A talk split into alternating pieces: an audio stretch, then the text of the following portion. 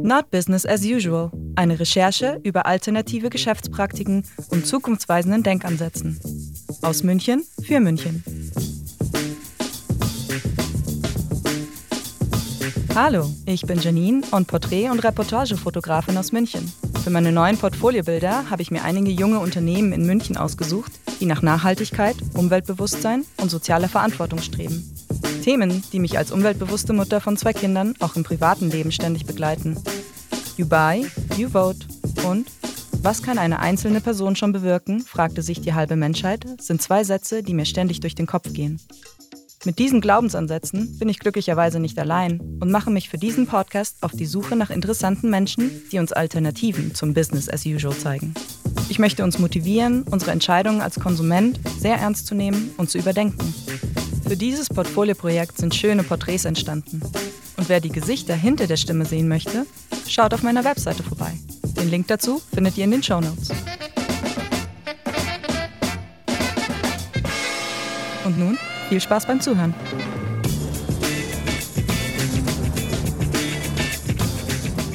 Willkommen zu Not Business as Usual. Heute möchte ich euch die zwei Frauen von Rebeutel vorstellen. Jutta und Waltraud stellen Mehrwegbeutel aus Gardinen und anderen bereits vorhandenen Materialien her. Die Beutel habe ich das erste Mal beim verpackungsfreien Einkaufen entdeckt und im Zuge des Fotoportfolios habe ich die beiden näher kennenlernen dürfen. Das Konzept der beiden hat mich gleich von Anfang überzeugt. Wiederverwendbare Einkaufsbeutel aus bereits vorhandenen Materialien wie Gardinen, die in sozialen Einrichtungen genäht werden. Also gleich dreifach not business as usual upcycled, sozial und wiederverwertbar. Persönlich konnte ich mich direkt mit den beiden identifizieren. Mütter, umweltbewusst, minimalistisch und auf mehreren Standbeinen stehend. Und für unser Thema ganz wichtig, motiviert, Veränderungen zu initiieren. Dank Jutta und Waldi hat mich die Idee, diesen Podcast zu machen, nicht losgelassen und freue mich heute, das Interview mit der Welt zu teilen. Hallo, ich bin die Jutta Esser und äh, meine Kollegin, ich bin die Waltraud Stitzel. Unser Projekt beschäftigt sich ähm, damit, aus bereits vorhandenen Stoffen Beutel zu nähen, die dazu dienen, Plastik zu sparen oder Papier zu sparen. Diese Beutel können unterschiedlich beschaffen sein, mal aus Gardinenmaterial, dann ist es für den Obst-Gemüseeinkauf oder für den losen Einkauf im plastikfreien Laden oder auch für Brotbeutel, Seifenbeutel, solche Dinge produzieren wir. Vielleicht kommen auch noch ganz viele Produkte dazu. Wir werden sehen, was die Zukunft bringt. Wir sind jetzt ähm, seit drei Jahren dran und freuen uns, weil es uns sehr viel Spaß macht, dass wir auch mit sozialen Einrichtungen äh, tätig sein dürfen. Wir wollen nahe kleine Wege haben, machen das also alles hier rund um München und ähm, sind froh, diese sozialen Einrichtungen dabei zu haben, die uns in Form einer Arbeits- oder Beschäftigungstherapie unterstützen und damit eine sinnvolle, einfach zu bewältigende Aufgabe. Genau, die Materialien, die sammeln wir, beziehungsweise können natürlich auch in den Einrichtungen abgegeben werden. Und ähm, auch die überraschen uns immer wieder, weil es natürlich schön ist, wenn man Stoffe manchmal wieder sieht oder wieder neue Stoffe entdecken darf und äh, sich auch überlegt, was können wir Schönes daraus produzieren. Natürlich auch ganz individuell und ähm, ja, so kann sich auch jeder einfach seins aussuchen ähm, und einfach das Schönste rausholen aus diesen Stoffen. Ich bin die Waltraud Stitzel, ich bin die zweite Hälfte des Riebeutels und ich bin Naturkostfachfrau und bin auch im Verkauf tätig und dadurch habe ich einen guten Blick, was immer auch in den Läden an Verpackung rausgeht und äh, vor allem Papier, Plastik. Und somit ist der Riebeutel auch entstanden, weil ich gesehen habe, dass man da gute Alternativen findet, indem dass man einfach sich ein Säckchen näht, so ist es, hat es begonnen und dann ähm, haben die Jutta und ich gesagt, wow, das ist eigentlich genau der Zahn der Zeit. Und wir schauen, was wir da machen können und haben uns soziale Einrichtungen gesucht, die für uns nähen. Bei uns war halt auch wichtig, dass es hier stattfindet, vor Ort, und dass man eben Menschen beschäftigt, die sonst oft keine Beschäftigung finden und auch Erfüllung. Und ja, genau, so ist es entstanden. Es war natürlich am Anfang sehr schwierig, jetzt aus dem Nichts äh, hier einzutauchen, weil ich und die Jutta hatten da bis jetzt keine Connections. Und ähm, ich hatte bei einem Blumengeschäft eine Töpferin da, die hat verkauft und dann hat sie mir gesagt, ja, sie arbeitet in der Arbeitstherapie, soziale Einrichtungen. Und dann, wo das so geboren war bei uns, habe ich gesagt, ja, könnt ihr denn auch nähen? Dann sagt sie, ja, prinzipiell schon. Und dann ist es irgendwie so äh, ganz schnell hat es äh, funktioniert, dass die da angebissen hat und gesagt, wow, das ist so erfüllend für die Menschen, all das Nähen. Und äh, die hat dann ruckzuck äh, letztendlich diese Therapie aufgebaut und hat jetzt mittlerweile zwei Zimmer, wo sie wirklich für Riebeutel nähen. Und das war natürlich schon eine super Stütze. Und dann hat man gemerkt, dass die anderen Einrichtungen ja auch sehr, sehr viel Bedarf haben. Die kommen ja teilweise auf uns zu, dürfen wir für euch nähen. Spricht sich richtig rum, dass äh, wir ähm, auf der Suche nach, ähm, nach diesen Therapien äh, sind, die eben das verbinden können, die zum einen nähen wollen und ähm, ihre Kapazitäten nutzen dafür und ähm, vor allem etwas Sinnvolles suchen und etwas, wo sie auch kreativ sein können. Und das dürfen sie bei uns. Sie können das Beste und Schönste aus den Stoffen rausholen. Sie können die Spitze dran lassen. Sie können ähm, etwas Neues ähm, ausprobieren. Und auf der anderen Seite wollen sie aber natürlich auch gerne das Feedback haben, wo sind wir jetzt gerade? Hast du wieder ein neues Geschäft aufgetan? Gibt es vielleicht einen neuen Bericht über uns? Momentan sind zehn soziale Einrichtungen auf der Webseite eingetragen. Darunter sozialtherapeutische Langzeiteinrichtungen, Zuverdienstprojekte, welche psychisch und behinderte und suchtkranke Menschen einen Arbeitsplatz bietet und auch Beschäftigungs- und Trainingszentren. Das zu nutzen, was da ist, bringt natürlich Herausforderungen mit sich, aber auch Chancen. Davon erzählt uns Jutta jetzt. Zum einen bekommen wir ja ähm, die Stoffe gespendet. Und das heißt, wir müssen natürlich auch immer gucken, was haben wir jetzt gerade. Also wenn wir uns jetzt aussuchen würden, wir wollen eine bestimmte Farbe haben, aber bekommen die gerade nicht, dann ist es natürlich schwierig, weil wir wollen die ja nicht einkaufen. Wir wollen ja bereits vorhandene Stoffe verwenden. Das heißt, wir versuchen einfach aus dem, was wir so bekommen, das Bestmöglichste und Schönste rauszuholen und dabei helfen uns eben diese Einrichtungen auch, weil die natürlich auch oft selbst Ideen haben, das mit uns natürlich absprechen und wir schauen, was wir einfach daraus bewirken können. Und so ergibt sich eins das andere. Mal haben wir die Idee, mal haben die Einrichtungen. Dann ist es auch so, dass die verschiedenen Einrichtungen natürlich auch Verschiedenes leisten können oder wollen. Die einen machen lieber Brotbeutel, die anderen machen lieber Shoppertaschen. Ähm, auch innerhalb den Einrichtungen gibt es natürlich verschiedene Talente und der eine kann das eine besser, der andere das andere besser oder macht es auch lieber. Das ist ja auch eine Herzenssache natürlich. Ja, und zum Thema Herzenssache, es ist auch so, wir haben eine Einrichtung, die näht und gegenüber ist ein Bioladen. Und das ist natürlich für die äh, Menschen dort auch super zu sehen, dass das irgendwo auch real landet. Also die sind dann natürlich super glücklich, wenn sie das dann auch ausliefern können. Und äh, damit ist der Kreislauf super geschlossen. Und das freut uns natürlich auch im Zugenommen, wenn man mal in eine Einrichtung eintaucht, da, da kriegt man einen ganz anderen Blickwinkel, was, was da geleistet wird und wo verschiedene, äh, ja, wie die Jutta sagt, Talente sind. Und das ist halt, äh, die haben einfach ein bisschen Spielraum, Freiraum, um sich da zu entfalten. Waldi erzählte mir dazu auch noch diese Geschichte.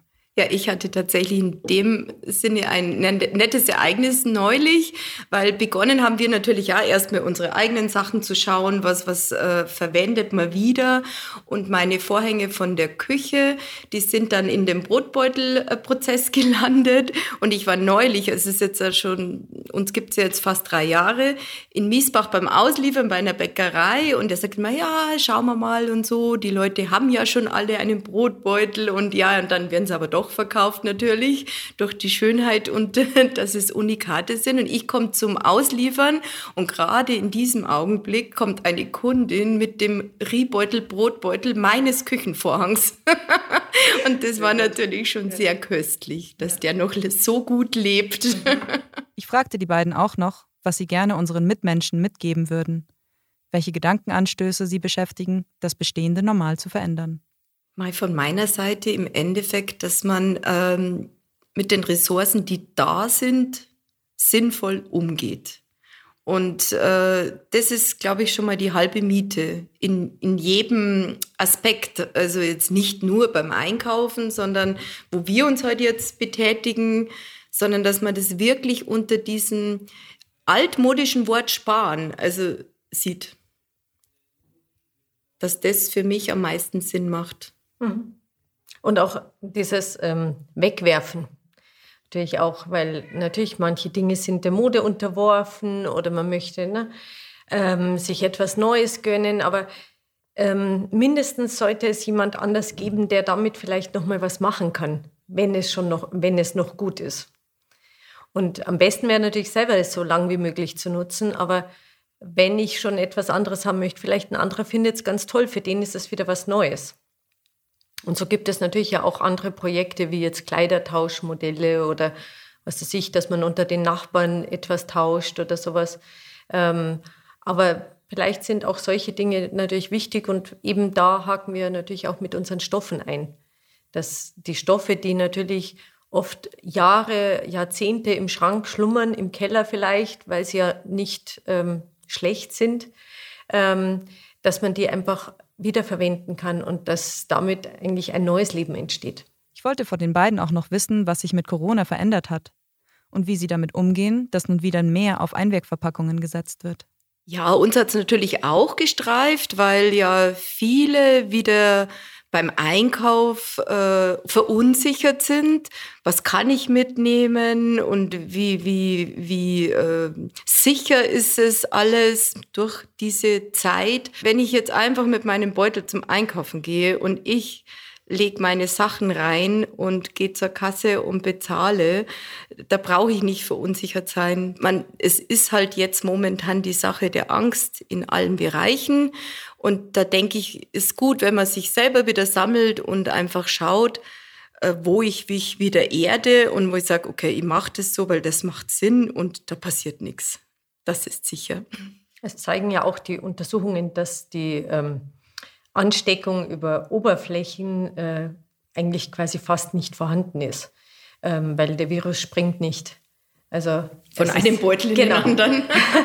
es ist äh, eine Aerosolgeschichte und nicht eine Oberflächensache.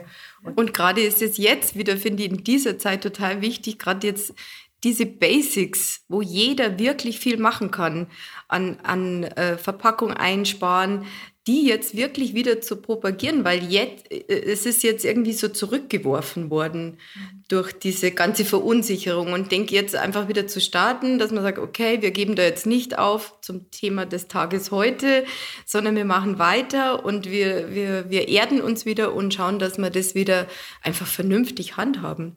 Weil diese Verpackung und diese Müllflut ist jetzt in diesen Zeiten gerade eben nicht weniger geworden. Und der Umkehrschluss, Wieso sollte Plastik weniger ansteckend sein?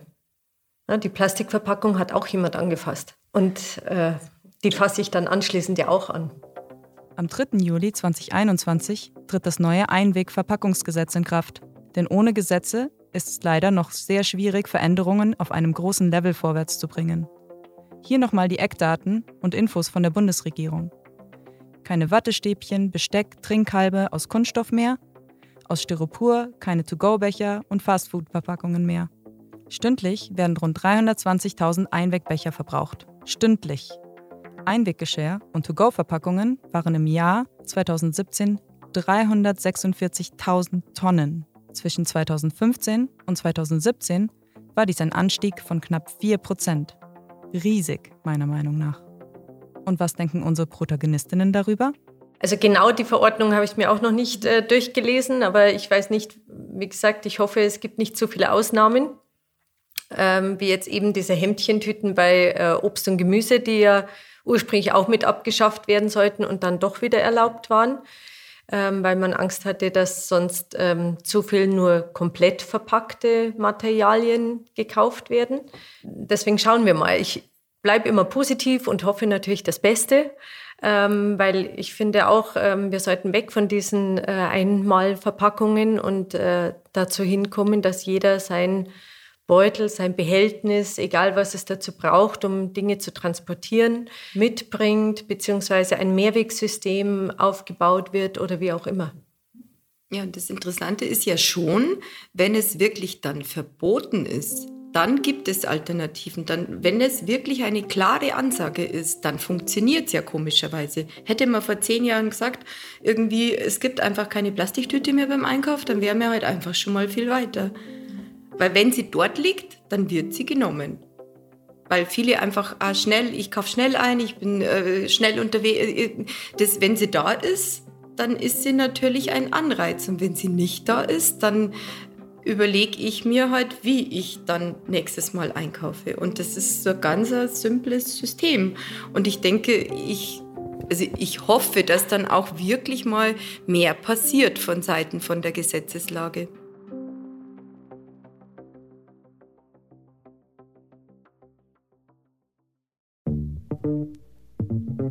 Das waren Waltraud Stietzel und Jutta Esser von Rebeutel. Ich hoffe, sie konnten euch motivieren, euer Konsumverhalten durch die Müllbrille zu betrachten und auch kleine Änderungen im eigenen Alltag anzupassen. Die beiden sind immer auf der Suche nach neuen Ideen, was für Produkte man aus bereits vorhandenen Stoffen machen könnte. Wenn ihr eine zündende Idee habt, schreibt ihnen einfach. Sie und die Einrichtungen, mit denen sie zusammenarbeiten, freuen sich sicherlich. Wenn ihr das nächste Mal in München unterwegs seid und zu eurem Laden des Vertrauens geht, schaut doch mal, ob ihr die Mehrwegbeutel von Rebeutel findet. Die Porträts zu diesem Projekt und Produktbilder findet ihr wie immer auf meiner Webseite. Not Business as Usual ist ein Stu's Media Podcast, produziert von Randy Sarlo, Blake Lewis und mir. Mehr Infos über uns und unseren anderen Podcast- und Videoproduktionen findet ihr unter www.stuismedia.com.